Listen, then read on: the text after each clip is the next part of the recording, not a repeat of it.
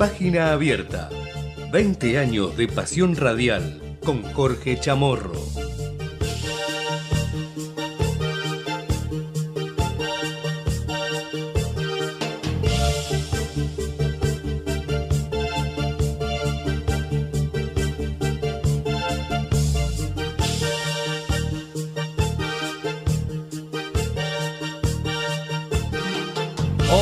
¿Cómo les va? Muy buenos días, bienvenidos. Nueva edición de Página Abierta, programa completísimo hoy, ¿eh? así que no te lo pierdas, como siempre, 20 años que estamos al aire, eh, los últimos en esta querida ecomedios.com, hoy como siempre con eh, la dirección magistral técnica de mi amigo Javier Martínez, con también mi otro amigo, el querido Matías Urtac, compañero de acá de Página Abierta y de Ecomedios, y toda la barra de la radio. Bueno, día, qué sé yo, no sé cómo decirlo. Está a 16 grados, no sé si va a llover, no va a llover. Es medio raro todo. ¿eh? El pronóstico dice que puede haber otra lluvia más y que empieza a llegar el viento del sur, ¿no? Como te contaban Gustavo Tubio y Raúl Vázquez recién de la trinchera, el programa anterior. ¿eh? Así que se viene ya otra vez el, el fresquito. Vamos y venimos, ¿no? Viene, entra calor, entra eh, frente frío. Así estamos. Eh, bueno, eh, como les dije, tenemos un programa muy cargado con muchos temas y no quiero dejar de hablar con una gran referente, aparte de ser la secretaria general de, de, de este. Eh, de Suteba, de la provincia de Buenos Aires, una dirigente importantísima, para mí es, es muy eh, preclara siempre en sus palabras. Así que tengo el gusto de saludar a la querida María Laura Torre, eh, la secretaria general de Suteba de la provincia, que está a mil, pero tiene la amabilidad de atenderme. María Laura, ¿cómo te va? Jorge Chamorro. ¿Qué tal? ¿Cómo estás? Bueno, María Laura, mira, tengo, sé que tenemos poco tiempo y quiero aprovecharlo. Tengo temas que eh, estuve hablando con docentes particulares, así, y hay polémica, pero en algo, en algunas cosas están todos los que votan a Macri, que parece mentira, en Capital hay muchos que votaron a Macri, eh, en la provincia eh, ni hablar. Este bono le llaman el bono carnero. ¿Qué, qué opinás de este bono que este, la Soledad Cunha, la ministra de Educación de, de Cava, ha propuesto con Rodríguez Larreta para romper un poco las huelgas? ¿Cómo sería el tema?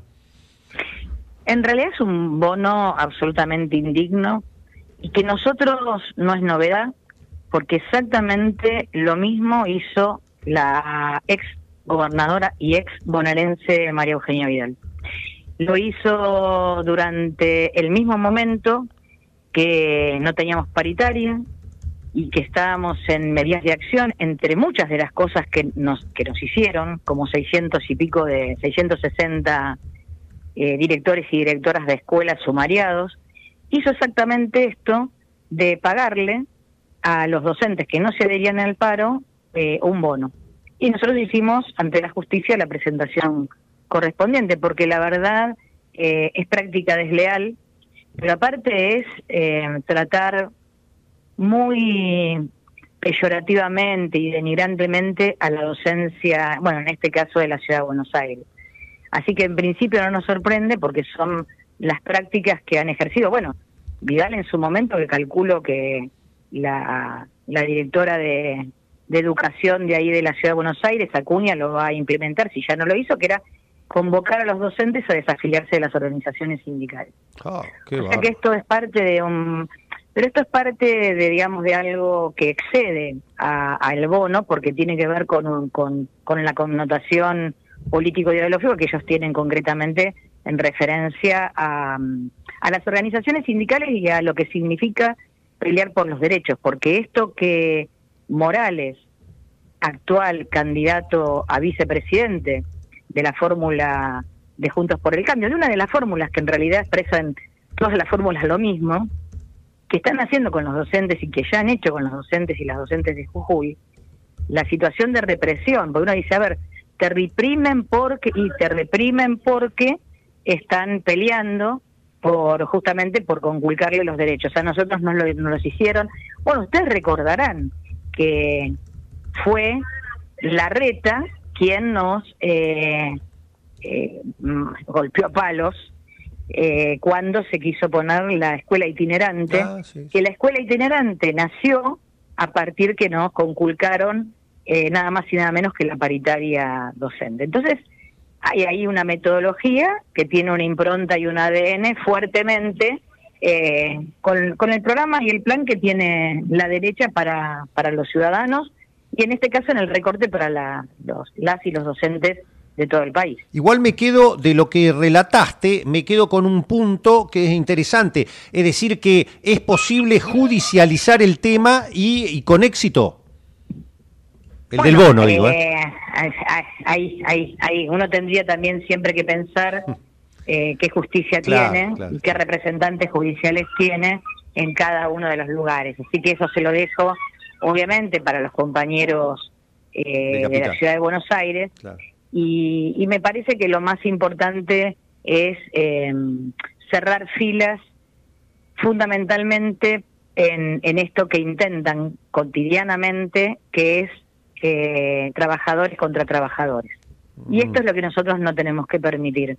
Creo que hay un nivel muy alto de conciencia en los compañeros docentes, tanto de Cava como de la provincia de Buenos Aires, como de todo el país, que justamente no que no se divida la docencia, que no se divida, eh, fundamentalmente que no se divida en función, cuando los compañeros, vos fíjate el último paro, ¿no? Mm. No había que explicarlo demasiado porque yo recuerdo, hubo algunos que me preguntaban, pero María Laura, ¿qué tiene que ver los docentes de la provincia de Buenos Aires con lo que está pasando en Jujuy?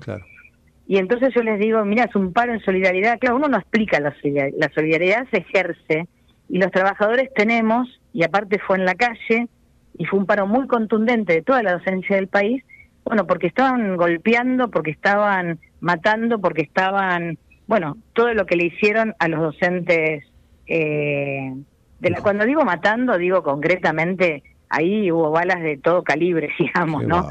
Eh, no es porque haya habido un muerto, lo que quiero decir es, eh, el, la gravedad fue tal y la pelea fue tan fuerte que todavía se sigue dando en Jujuy. Se sigue dando, ¿no? no pasa alrededor del obelisco, parece que no existe, pero sí se sigue dando, obviamente, porque está ligado, no es una pelea solamente relacionada con el salario, sino que tiene que ver con, bueno, la situación que está viviendo todo el pueblo jujeño, con la reforma que fue votada por el sector de Morales y con los cómplices que necesitó para que esa reforma salga en una semana, una barbaridad eh, y una ilegalidad aparte, ¿no?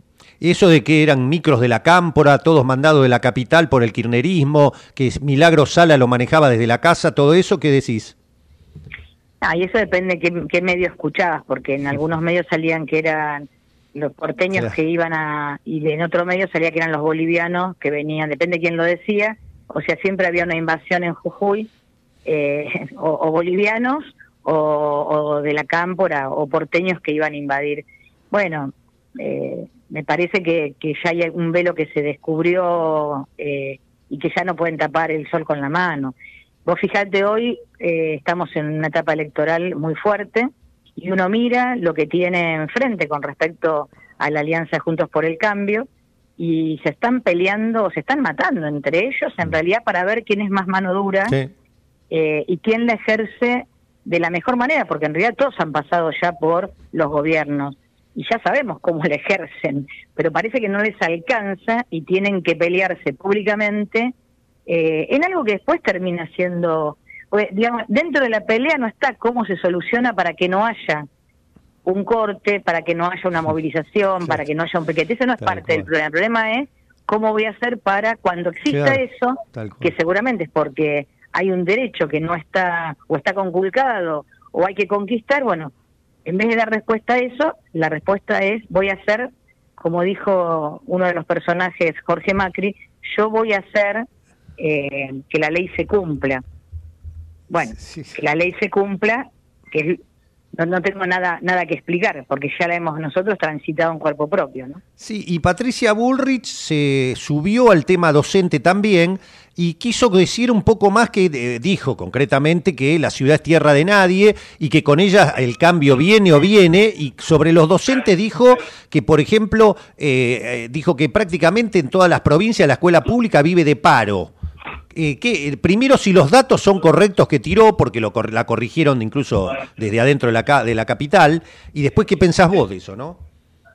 No, es que es, a ver, es eh, es para la tribuna lo que hace esta mujer. No solamente que son incorrectos, sino que aparte no tienen sustento ni real, pero tiene está obstinada, vuelvo a decir, contra las organizaciones sindicales. El mismo discurso que Expert lo expresa de otra manera, que dice que hay que acabar con los sindicatos, eh, es lo que expresa de alguna manera eh, Pero aparte, ha dicho varias cuestiones que lo que demuestra, no solamente en economía, pero también cuando habla de educación, eh, tiene un muy bajo nivel eh, de estudio o muy bajo nivel de interpretación de, a lo mejor es a propósito, si es a propósito, le salió bien, pero me parece que los candidatos que nosotros tenemos en todos los órdenes tendrían que no saber de todo, pero cuando uno no sabe de algo, es mejor no meterse y estudiar un poco, tener asesores. Y me parece que esta mujer, me, hoy escuchaba algo en una radio que me pareció bárbaro. Eh, Bullrich no necesita que nadie haga el meme porque en sus en sus propagandas es un meme ya que le sale gratis a cualquiera, ¿no? Así que en ese sentido hay muy poco para decir.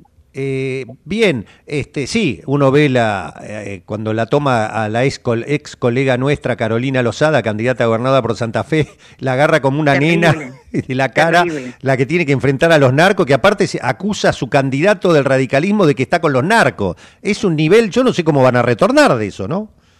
no bueno, ellos suelen después retornar. El tema es que uno tiene que estar muy atento y escuchar mucho cuál es el real debate que están teniendo entre ellos mismos. Y entonces me parece que ahí es donde uno descubre, por eso es muy importante estar atento. Yo suelo escuchar mucho eh, las radios o leer a quienes, bueno, a, quienes son los dueños reales de ese discurso. Y, y, hay que prestar atención porque estamos en etapa electoral y lo que no podemos es equivocarnos. Bien. Cuando elijamos a quienes queremos que nos representen. Ahí hay que estar muy atento, hay que hacer mucha memoria en el caso de los docentes de la provincia de Buenos Aires lo tenemos, lo tenemos a flor de piel, sabemos por la que pasamos y la verdad no queremos volver al mismo lugar. Bien. Después uno puede debatir eh, un montón. Yo soy de las que cree en esto que siempre nos plantea García Linera, que existe el palacio y la calle. Bueno, el palacio y la plaza. Bueno, de eso se trata eh, la construcción de, de derechos. Nosotros somos un sindicato, tenemos siempre lo decimos y lo subrayamos, tenemos autonomía. Lo que no tenemos es neutralidad y es en defensa propia, en este caso, que sabemos muy bien a quién no tenemos que volver a votar, aquellos que lo hicieron, y eh, bueno, y estamos en eso debatiendo y discutiendo con los compañeros y las compañeras. Clarito, ¿eh? vos sabés que, eh, no sé, te queda un minuto más porque sé que estás, estás regalándome este tiempo en medio de una convención, así que te lo agradezco. Este, ¿Te queda un minuto más o vos decime? Porque eh? estoy ojeando todavía. Claro, cuando vos me decís, corto. Sí, sí, no, yo te digo, ya y ahí sí tengo que cortar. listo, quédate tranquila, no hay ningún problema. Este, espero que, ah, ya que escuchás tantas radios y estás vivís cerca a la tarde, escuches la radio de la Universidad de La Matanza, donde estamos de 17 a 19. a María Laura la, solemos llamar y sabemos que la tenemos eh, un lujo de oyente. Eh, no, vos es que el mismo proceso nos pasa a muchos periodistas. Yo vengo de la vieja escuela de los 80, donde lo único que importaba era la, noticia. La pluralidad para mí era un. y lo ejercí mientras fui director de, Radio América durante 10 años. Y después me di cuenta a partir del 2016 que esa batalla está perdida, ¿no? Es una lucha. No tiene sentido que yo eh, busque la pluralidad y haga, haga hablar a todos estos tipos que lo único que hacen es mentir, ocultar Aparte tienen a todos los medios hegemónicos eh, ocultando, mintiendo, tergiversando, operando. Entonces uno tiene que, eh, porque eh, acepto lo que vos decís, yo soy crítico, independiente, pero no soy neutral. O sea, yo no quiero nunca más el neoliberalismo en mi país, porque yo lo aprendí de que es nefasto para, para el nivel, para la gente y para el pueblo nuestra secretaria general de la CETERA, que falleció, una compañeraza Estela Maldonado, siempre nos decía algo que, que sintetizaba un poco esto que estamos hablando. Se me decía, mira, María Laura, el mensaje es el medio. Y, hay que prestarle atención a eso, ¿no? Eso no quiere decir que eh, lo que vos planteás de la pluralidad y todo, pero el mensaje muchas veces es el medio y el medio de comunicación, obviamente, ¿no? Sí, claro, claro. Sí, estamos, ayer hablaba con Moró, Leopoldo Moró, y decíamos, bueno, pero eh, todos estos cambios que hay que hacer, porque nos debe pasar a vos, a todos, yo siempre lo cuento y lo, hasta el cansancio, tengo amigos, familiares, hermanos que son macristas, que, no quieren al peronismo para nada, y, digo, ¿cómo se hace si eh, tienen los eslogan de el, teleprompter de la televisión y te van con esos eslogan y no los cambian y vos les das datos y no sabes cómo hacer? Y, y Moró decía, hay que seguir trabajando, convenciendo, con amor, con, con, todo lo que... ¿No? Eh, ¿Ustedes lo hacen eso? Sí, pero aparte, a ver, yo recuerdo que en el 2019 parecía que la, Leona era la Leona era ah, invencible y contra la Leona no se podía. Sin embargo, en la provincia de Buenos Aires la Leona perdió. Eh, digo, no hay que creerse todo, las, digamos, las redes sociales llegaron para quedarse, uno tiene que intervenir. Eh, es otro de los territorios que nosotros tenemos que incursionar y no todo pasa por la tele ni por los medios hegemónicos de comunicación. Hay, hay, hay otras cuestiones, inclusive hay otros lenguajes que los, los y las jóvenes utilizan eh, y que la pandemia impactó bastante para esta nueva utilización de, de estas redes. ¿no? Ah, qué interesante lo que decís, es decir, que vos entendés que hay mecanismos para romper la hegemonía. Yo estoy convencida que sí. Siempre, es, ¿viste? esto es como que como el agua siempre da, da, da y, engancha un cauce. Claro. Eh, y esto es así. Bien. Quizás porque soy de la generación de las que, ¿no? La única batalla que se pierde claro, la que no se da. Claro. Exactamente. Eh, eh, ¿Massa es un sapo para el campo nacional y popular o es tácticamente lo único posible? Es la expresión de un momento político que estamos viviendo, de una coalición que tiene por lo menos tres patas y que expresa hoy lo más importante para mí, más allá de, quedarme parada solamente en la pregunta que vos me haces, expresa una, propuesta de unidad.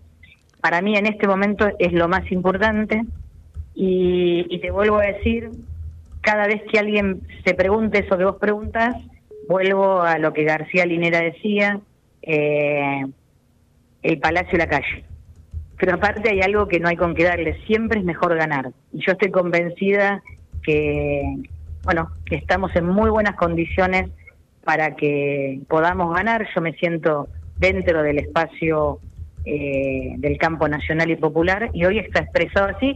A veces uno, le, entre el deseo y la voluntad, viste, siempre hay algo ahí que da vuelta y, bueno, la razón hoy le ganó, evidentemente, hasta donde pudimos llegar. Así que me parece que es una, una fórmula, me sorprendió, lo demás no me sorprendió, te soy sincera, mm. y me sorprendió muy bien el Chivo Rossi, eh, porque hemos caminado muchas luchas juntos, nos hemos encontrado en los años 90 y, y la verdad fue una muy buena, eh, eso sí me sorprendió, que estuviese en la fórmula. Mm. Lo demás me parece que ya lo veíamos venir desde el año pasado cuando eh, fue nombrado ministro de, Economía, así que no, la verdad no me sorprendió. Como diría Cristina, comprensión de texto.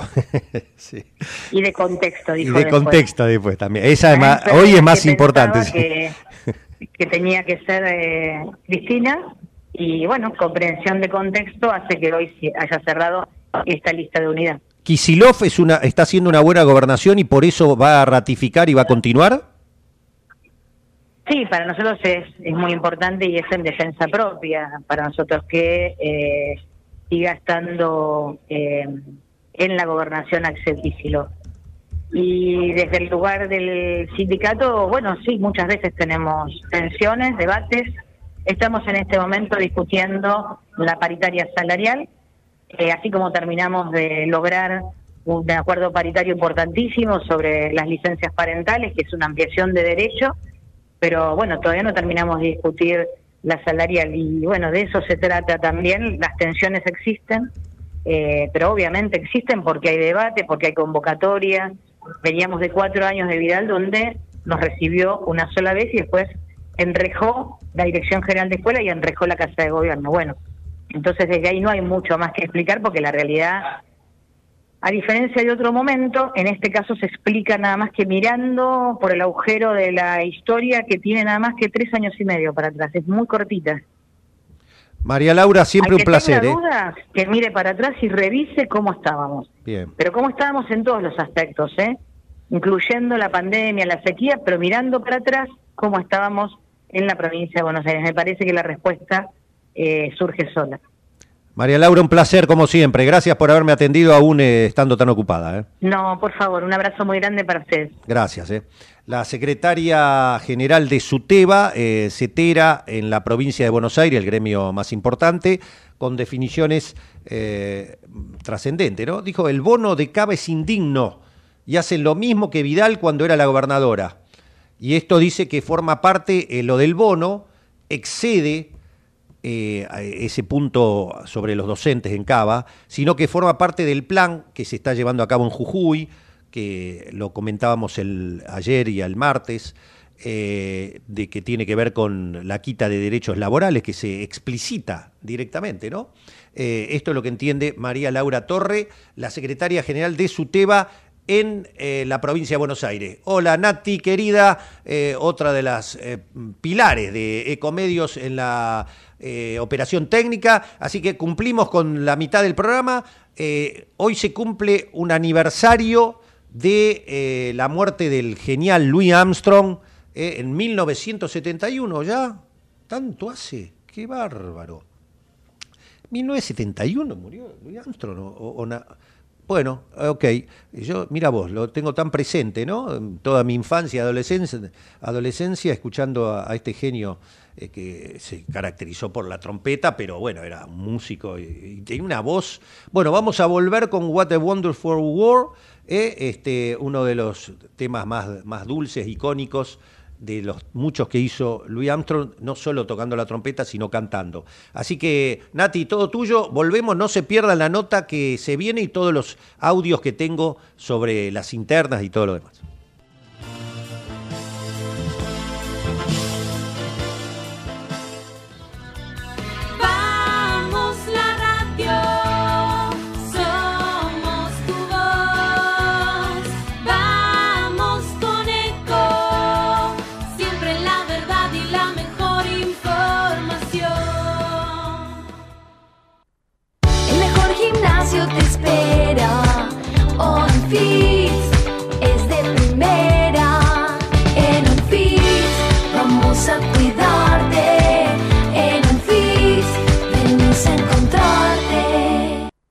Entre ríos en invierno. Elegí termas, elegí disfrutar, elegí naturaleza. Tiempo para compartir con vos y tu familia. Elegí Entre Ríos. Hace bien. Gobierno de Entre Ríos. Qué más lindo que poder disfrutar de un café de especialidad desde la comodidad de tu casa. Conoce todas las cafeteras Oster disponibles para vos en www.osterargentina.com. Informate en ecomedios.com. Seguinos en Facebook, Ecomedios Live.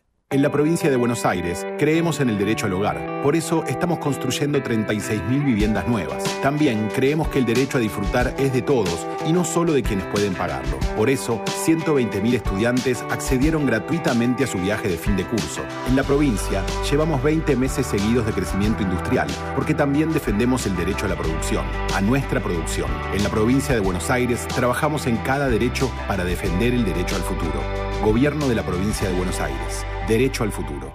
Capacitate de forma fácil y gratuita. Accede al Instituto Legislativo de Capacitación Permanente en legislatura.gov.ar. Legislatura porteña. Nos une la ciudad. El Banco Provincia se está actualizando. Más tecnológico, más dinámico, más innovador. En otras palabras, el Banco Provincia está más 2.3. Seguí nuestras redes y entérate todo lo que se viene. Banco Provincia. ¿Sacando fotos con el celu? No, depositando cheques en el banco. ¿Eh? Ahora en Banco Credicop tenés cheque móvil, la forma simple y práctica para depositar virtualmente los cheques físicos de tu empresa, desde tu celular a través de Credicop móvil. Podés digitalizar y depositar cheques al día o de pago diferido y no tiene costo adicional. Cheque móvil, tu tiempo es para vos. Conoce más en www.bancocredicop.coop. Banco Credicop Cooperativo, la banca solidaria. Cartera comercial. Más información en www.bancocredico.com o a través de crédito responde al 0810 888 4500. En la ciudad podés hacer cualquier denuncia llamando al 911. Es más rápido, simple y no tenés que ir a la comisaría. Conoce todo en buenosaires.gov.ar barra seguridad. Brazos abiertos. Buenos Aires Ciudad. Lanús es el primer municipio en incorporar el uso de armas no letales para equipar a las fuerzas de seguridad municipales que desarrollan tareas de prevención en zonas de alto tránsito como centros comerciales, estaciones de trenes y centros de transbordo. Queremos agentes de seguridad más preparados, especializados y mejor equipados para enfrentar el delito urbano. Informate en lanus.gov.ar. Lanús nos une.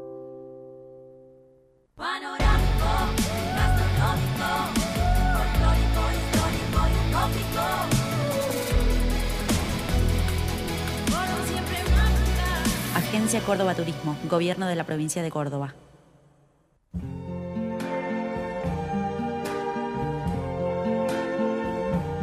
I see trees of green,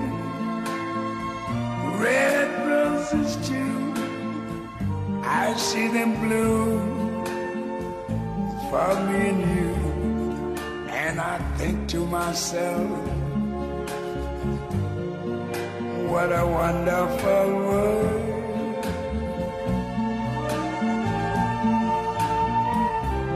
I see skies of blue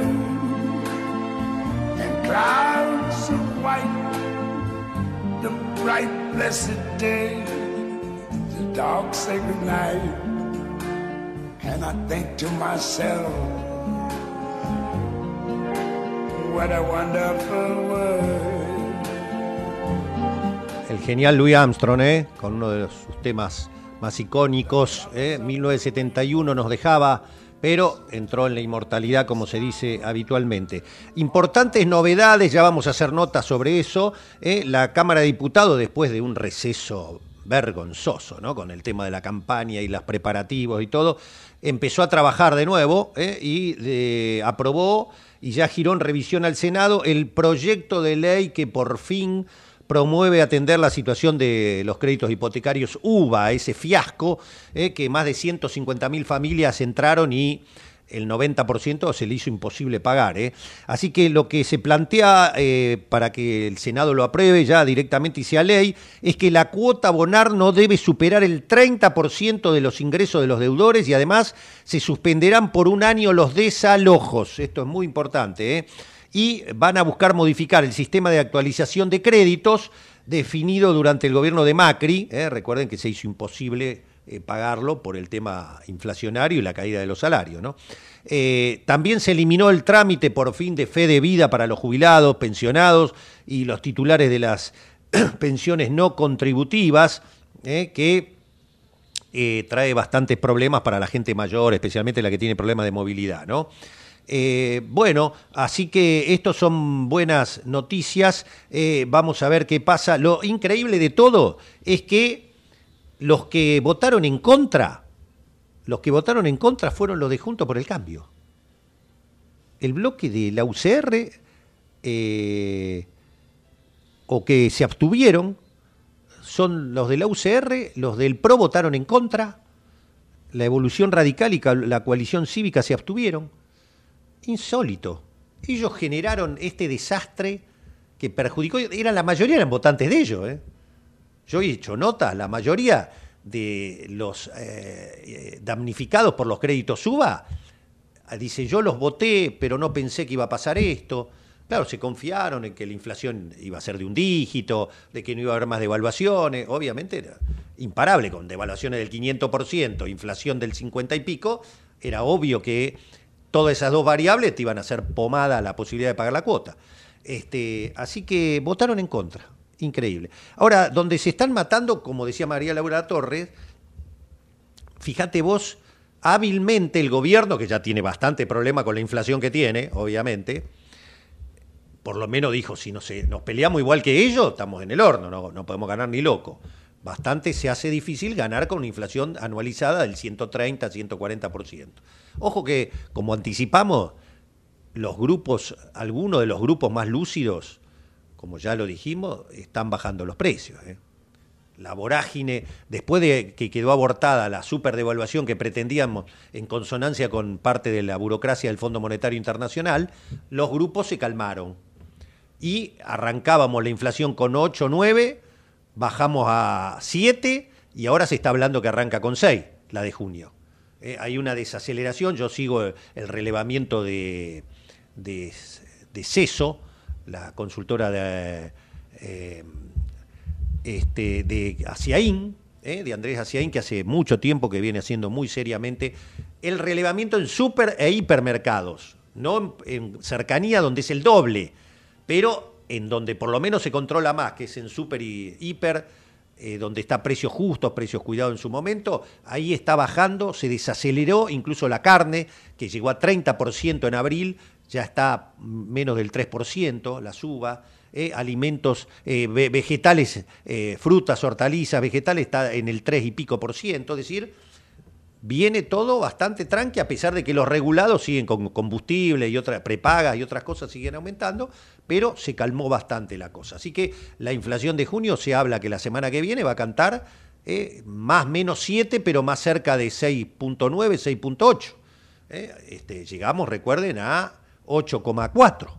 Así que hay un guiñe ahí que, como les dije yo, parte del mercado más lúcido dice, a ver muchachos, si está masa con el peronismo adentro, hay posibilidades, un hombre pro business de los nuestros que le ponga unas cuotas, por supuesto, de populismo, unas cuotas de neo-keynesianismo, y bueno, es más, es más potable que la locura de Milley o de Patricia Bullrich de, querer hacer todo eh, en tres días volar el país por el aire con super devaluaciones, con este, miles de personas en la calle, del, espacio público, del, empleo público, con represión y palo, como dice la misma eh, Elisa Carrió. ¿no?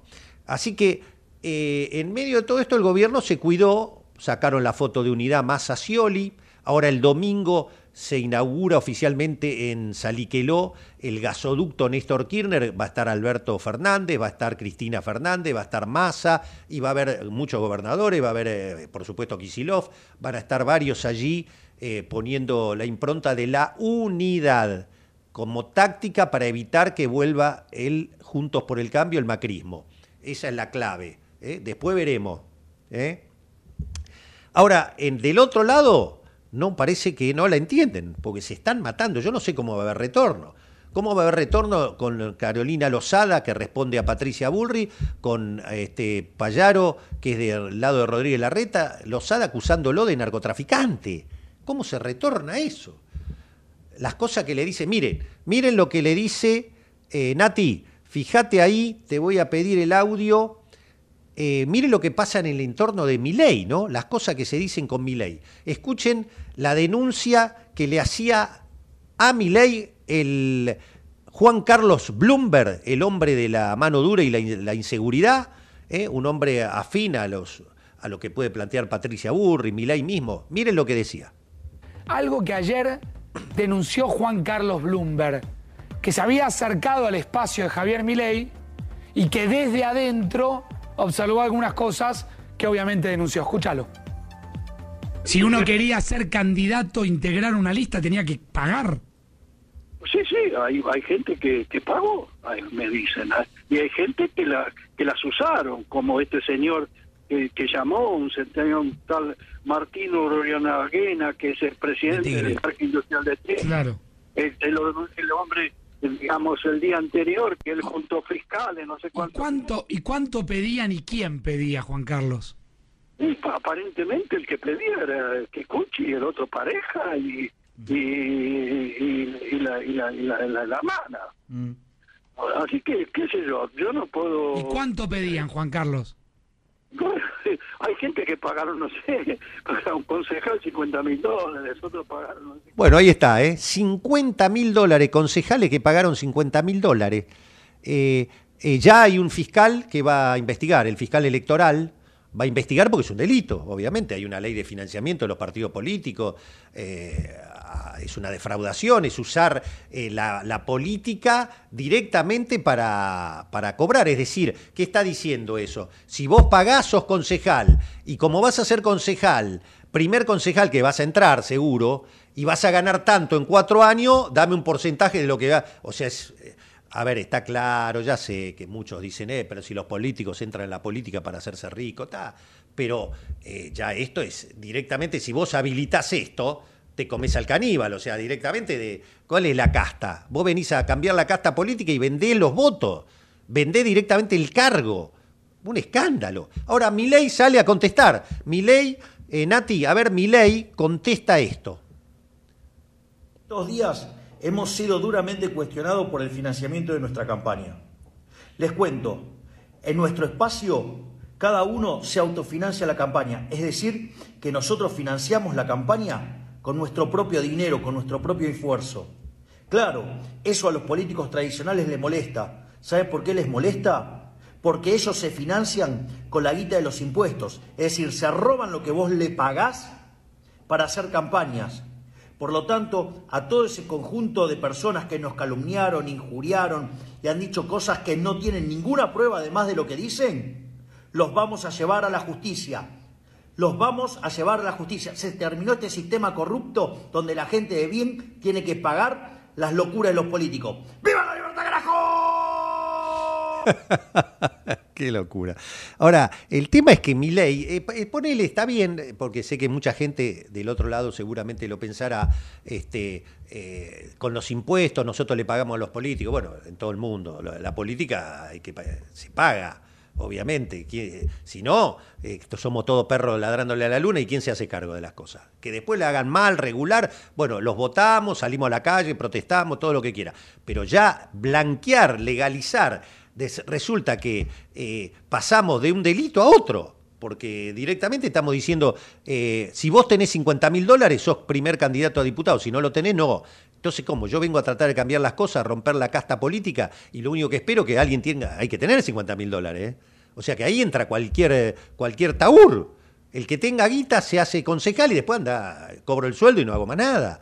Una cosa de loco. Bueno, creo que es indefendible. Hay gente que lo defenderá, pero a mí me parece indefendible. Bueno, y del otro lado, la guerra entre Bullrich, y Larreta, los dos candidatos a presidente del espacio Junto por el Cambio, es tremendo. ¿eh? Las cosas que se están diciendo. Escuchá a Bullrich hablar de Larreta. que nos plantean dos cosas fundamentalmente. El problema de la, de la inflación, la que es, yo, yo lo sintetizo en una palabra, ¿no? Es como que eh, la palabra es robo, porque cuando la inflación es como un robo permanente de la plata de la gente, ¿viste? Y el segundo que eh, toda la gente nos repite en todos lados es la inseguridad. Todo esto va a redundar en un cambio, le vamos a poner carácter, fuerza, decisión, que es lo importante. Cuando veo los triunfos en San Luis y San Juan, cómo sumándonos podemos ganar, convencido que ese es el camino. Vamos a sumar para ganarle al kirchnerismo. ¿Cómo? Bien clarito. Primero, dejando de gastar más que lo que tenemos. Basta de déficit. Segundo, de la mano de eso, basta de maquinita. La maquinita de darle a hacer dinero, bueno, eso termina en la pobreza siempre. Tercero, de la mano de eso, para garantizar que no hay maquinita, ¿qué haces? Ley de independencia del Banco Central. Así vamos a bajar la inflación. Bien concreto te lo dije. Bueno, ahí está, ¿no? Eh, yo me planteo, eh, eso no es nada, ¿no? Porque también por otro lado, Patricia Bullrich le dijo, eh, mm, este, le dijo ventajero, deleznable, le dijo de todo. La reta con- contesta que no va a, entrar en el agravio personal, en eso se mantiene coherente, pero por otro lado, se utilizó ahora el tema de, de los distintos piqueteros, los movimientos piqueteros y todo, y Bullrich, eh, ella afirma que con ella se acaba. Lo curioso es que cuando estaba, salió a contestarle tanto Larreta como eh, Felipe Miguel, el hombre de Larreta, en el, en el jefe de gabinete de Larreta en la, en la capital federal, y le decía, pero cuando estuviste cuatro años los piquetes no, no, no terminaron, los piquetes no, no cambiaron, este, no hubo eso, que vos estás expresando. Y aparte, lo que hablábamos con María Laura Torre, ¿no? Eh, La, propuesta es todo represión, todo tiene que ver con lo que ocurre después. Es decir, a los trabajadores que protestan, palo. A los docentes que protestan, eh, eh, les sacamos la, este, la ultraactividad, eh, disolvemos el sindicato. A eh, aquel que sale a la calle porque pide un, plan social porque no tiene para comer, los chicos no, le sacamos los hijos, no cobran más asignación universal por hijo. Todo es represivo, o sea, nada es preventivo. ¿Qué hacemos con la pobreza? ¿Qué hacemos con los impuestos? O sea, vamos a bajar el gasto público, no se emite más, pero si cuando estaban en el gobierno emitieron más que nadie, declararon el default de la deuda en pesos. No tenían, tuvieron que ir al fondo a pedirle plata, no tenían para pagar los sueldos. Y aparte, llenaron el estado de empleado. El plantel de empleado del Estado creció con Macri. No lo bajaron tampoco. Entonces, hay una incoherencia, hay una incoherencia notable, ¿no? Ahora, ¿cómo toma la gente todo esto? Porque ellos están explicitando por primera vez, no te mienten, ¿eh? como hizo Macri, vamos a eliminar el impuesto a las ganancias, conmigo nadie más paga ganancias, no vamos a devaluar, eh, vamos a... Después hizo todo al revés, todo, hizo todo lo que mintió e hizo todo al revés. Ahora se le explicita, vamos a tener mano dura, vamos, como dice Carrió, eh, va a haber un ajuste a la clase media, eh, va a haber represión y hasta muerte, dice Carrió, vamos a, este, a eliminar la indemnización laboral, lo, escuchábamos el martes los audios, vamos a cambiar este, las leyes laborables, vamos a hacer la flexibilización laboral, vamos a privatizar empresas del Estado. ¿Qué- ¿Cómo toma la gente esto? Bueno, tenemos la suerte de tener una encuesta sensacional, ¿eh? muy completa, ¿eh? Que ha hecho la consultora Analogía, la prestigiosa consultora Analogía, y tenemos en contacto a, su- a una de sus directoras, a Marina Acosta, que amablemente, que la están llamando de todo el país, amablemente nos atiende. Marina, ¿cómo te va? Jorge Chamorro.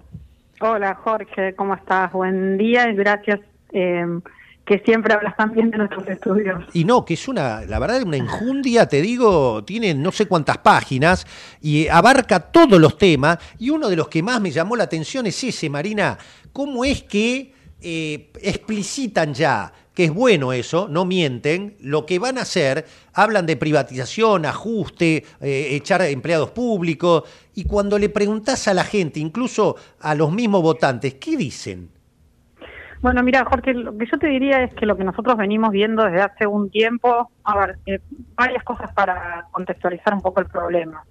Lo que nosotros venimos viendo hace mucho tiempo es que o constatamos, ¿no? una insatisfacción generalizada respecto de las condiciones de vida, ¿no? Y particularmente sobre el contexto económico, ¿no? La gran preocupación desde hace mucho tiempo que tiene la ciudadanía argentina está enfocada en la o la preocupación por la inflación, ¿no? La inflación y detrás de eso el deterioro del poder adquisitivo de los salarios. En este contexto, lo que observamos también es un problema de mm, representación política, es decir, eh, el sistema político parece que hasta el momento ha sido incapaz, ¿no es cierto?, de representar a una agenda que no comulga necesariamente con eh, una agenda de derecha, pero que aún así no encuentra ¿no? Este, un, un- nivel de, representación, por lo menos en el oficialismo. Y a partir de ahí, insisto, lo que nosotros venimos viendo en nuestros estudios es que eh, la gente es consciente de este grave problema por el que atraviesa el país, pero cree que los problemas no se resuelven destruyendo o dinamitando, para utilizar una- un concepto que, que utiliza parte de la oposición, eh, al país, ¿no?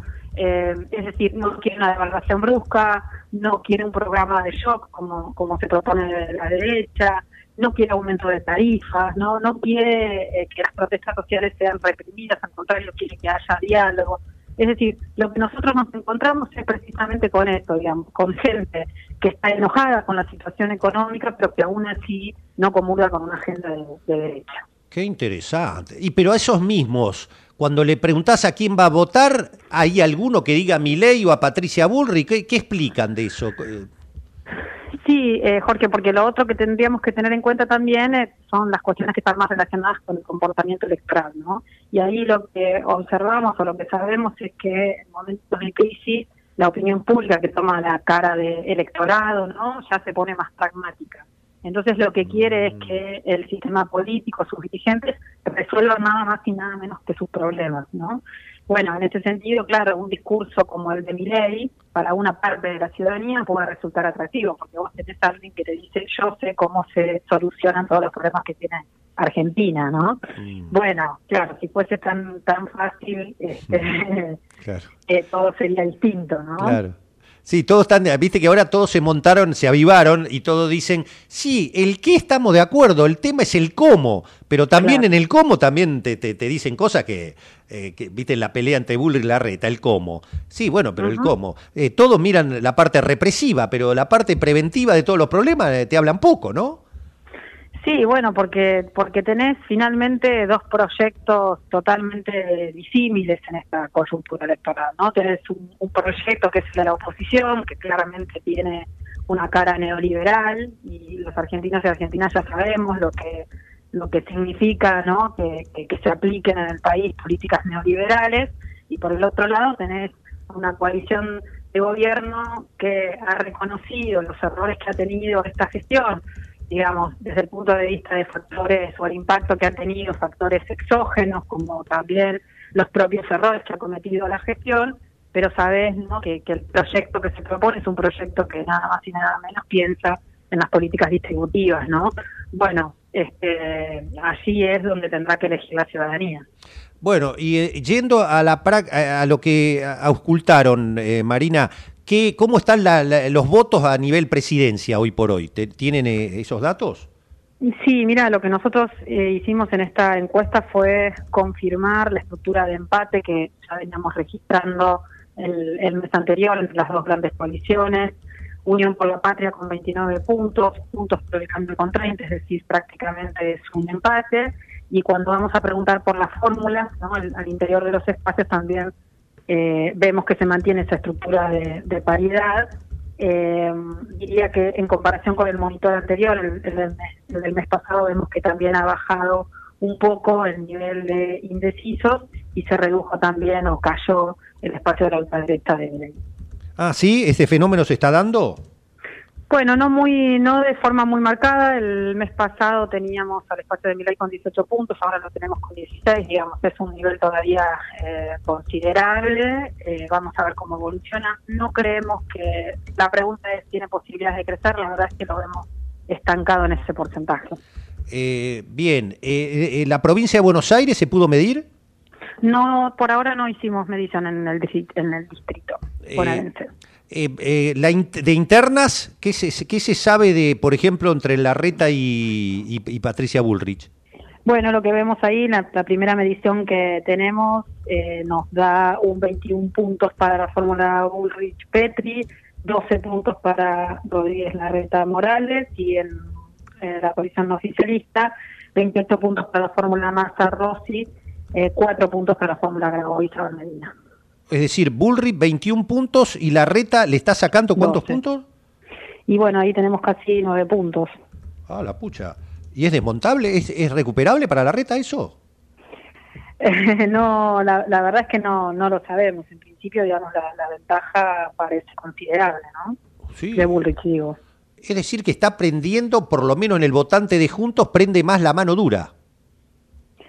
Sí, un poco eso se desprende, sabes, este, Jorge, de no, no aparece en los estudios cuantitativos, pero lo vemos en los estudios cualitativos, en algunos que hemos hecho, que tiene que ver con, insisto, en, los contextos de crisis lo que la gente demanda son dirigencias eh, que tengan autoridad y firmeza ante, ante la crisis y la verdad es que en Bullrich el atributo este de liderazgo, no de autoridad frente a la crisis, digamos, se, se reconoce, digamos, es muy parecido a lo que sucede también con la vicepresidenta, ¿no? A Cristina, digamos, también se valora ese liderazgo que ella siempre ha tenido, ¿no? Ah, por eso ella dice, no nos vamos a mover del eslogan ese, conmigo esto cambia. Sí, claro, claro. Claro, eh, Bien, ¿y cómo está Grabois? Bueno, lo que decía es ahí, lo que vemos es un cuatro puntos, digamos, bueno, claramente la, fórmula de masa la que se impone en la interna oficialista. Claro. Eh, ¿Graboy creciendo o, por ahí? No, digamos, es, es, la primera vez que lo medimos, ¿no? Eh, en principio no, te puedo decir más, más que eso, todo indicaría que lo que va a crecer es la fuente de masa. Ahora, es, eh, eh, la salida por Graboy es interesante para no perder votos por la izquierda del peronismo. ¿Está bien eso? ¿Sería así? Sí, sí, sí, sí, sí. De todas maneras, después en las elecciones, en el tránsito, digamos, entre las pasos eh, y las generales, habrá que ver cómo funciona, te diría, el, el- ya el, el pan peronismo, ¿no? Es decir, Mm. eh, los votos de Grabois, los de Schiaretti, Randazzo y los de Morena, ¿no? En este caso, tenemos que ver eso también cómo funciona. Bien, la última y ya te libero porque te están llamando de todos lados. Eh, pues te agradezco.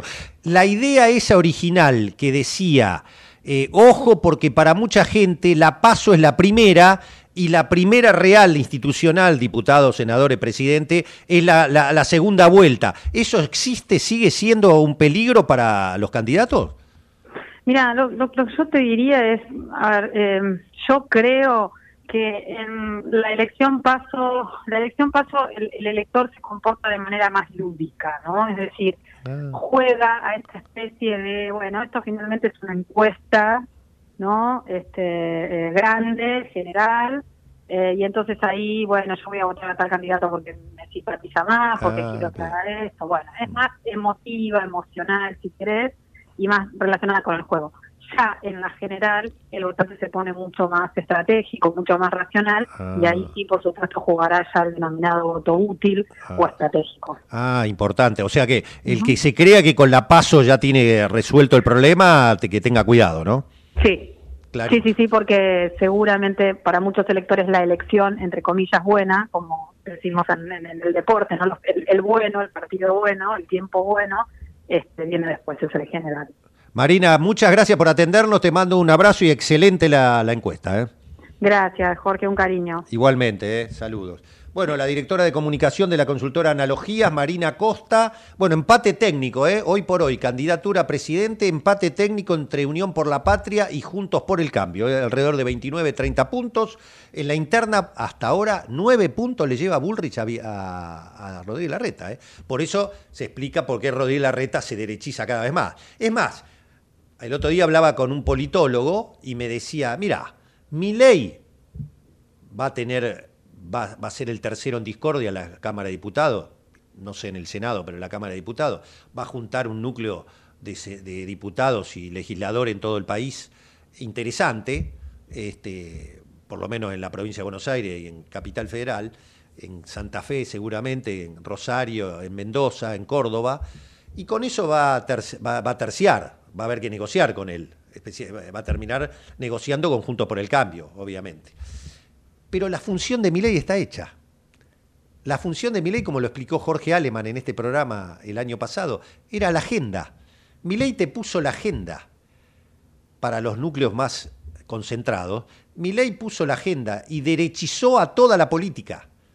Entonces todos se tuvieron que correr. Y Rodríguez Larreta se tiene que derechizar cada vez más para evitar que Milei y Bullrich le saquen votos. Entonces eh, sale a decir también, se contradice porque sale a decir nosotros también vamos a ser firmes y, por otro lado después reconoce, no podés levantar el cepo de un día para el otro, no mientan porque eso es una super devaluación, va a generar una hiperinflación.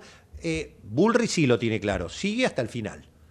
Así que esto es lo que se está jugando. ¿eh? Y qué interesante lo de las PASO, ¿no? La PASO eh, es una encuesta, gran encuesta, hay un voto emotivo, después viene el verdadero. ¿eh? Señores, ya está Horacio Abud, lo veo ahí con su programa internacional imperdible, no me lo pierdo nunca cuando voy con el auto, ya lo voy escuchando, porque ahí eh, no podés dejar de ver el contexto internacional para entender todo. ¿eh? Eh, gracias Nati, querida, gracias Javier Mar- Martínez, gracias Matías Urtac, gracias Martita, toda la barra de comedio, gracias Julieta, mi mano derecha impresionante. Nos reencontramos mañana, Matías Urtac y todo página abierta, lunes lo mismo, el martes estamos acá de nuevo, el martes programón y el jueves ni te cuento. Sean buenos y felices, buen fin de semana.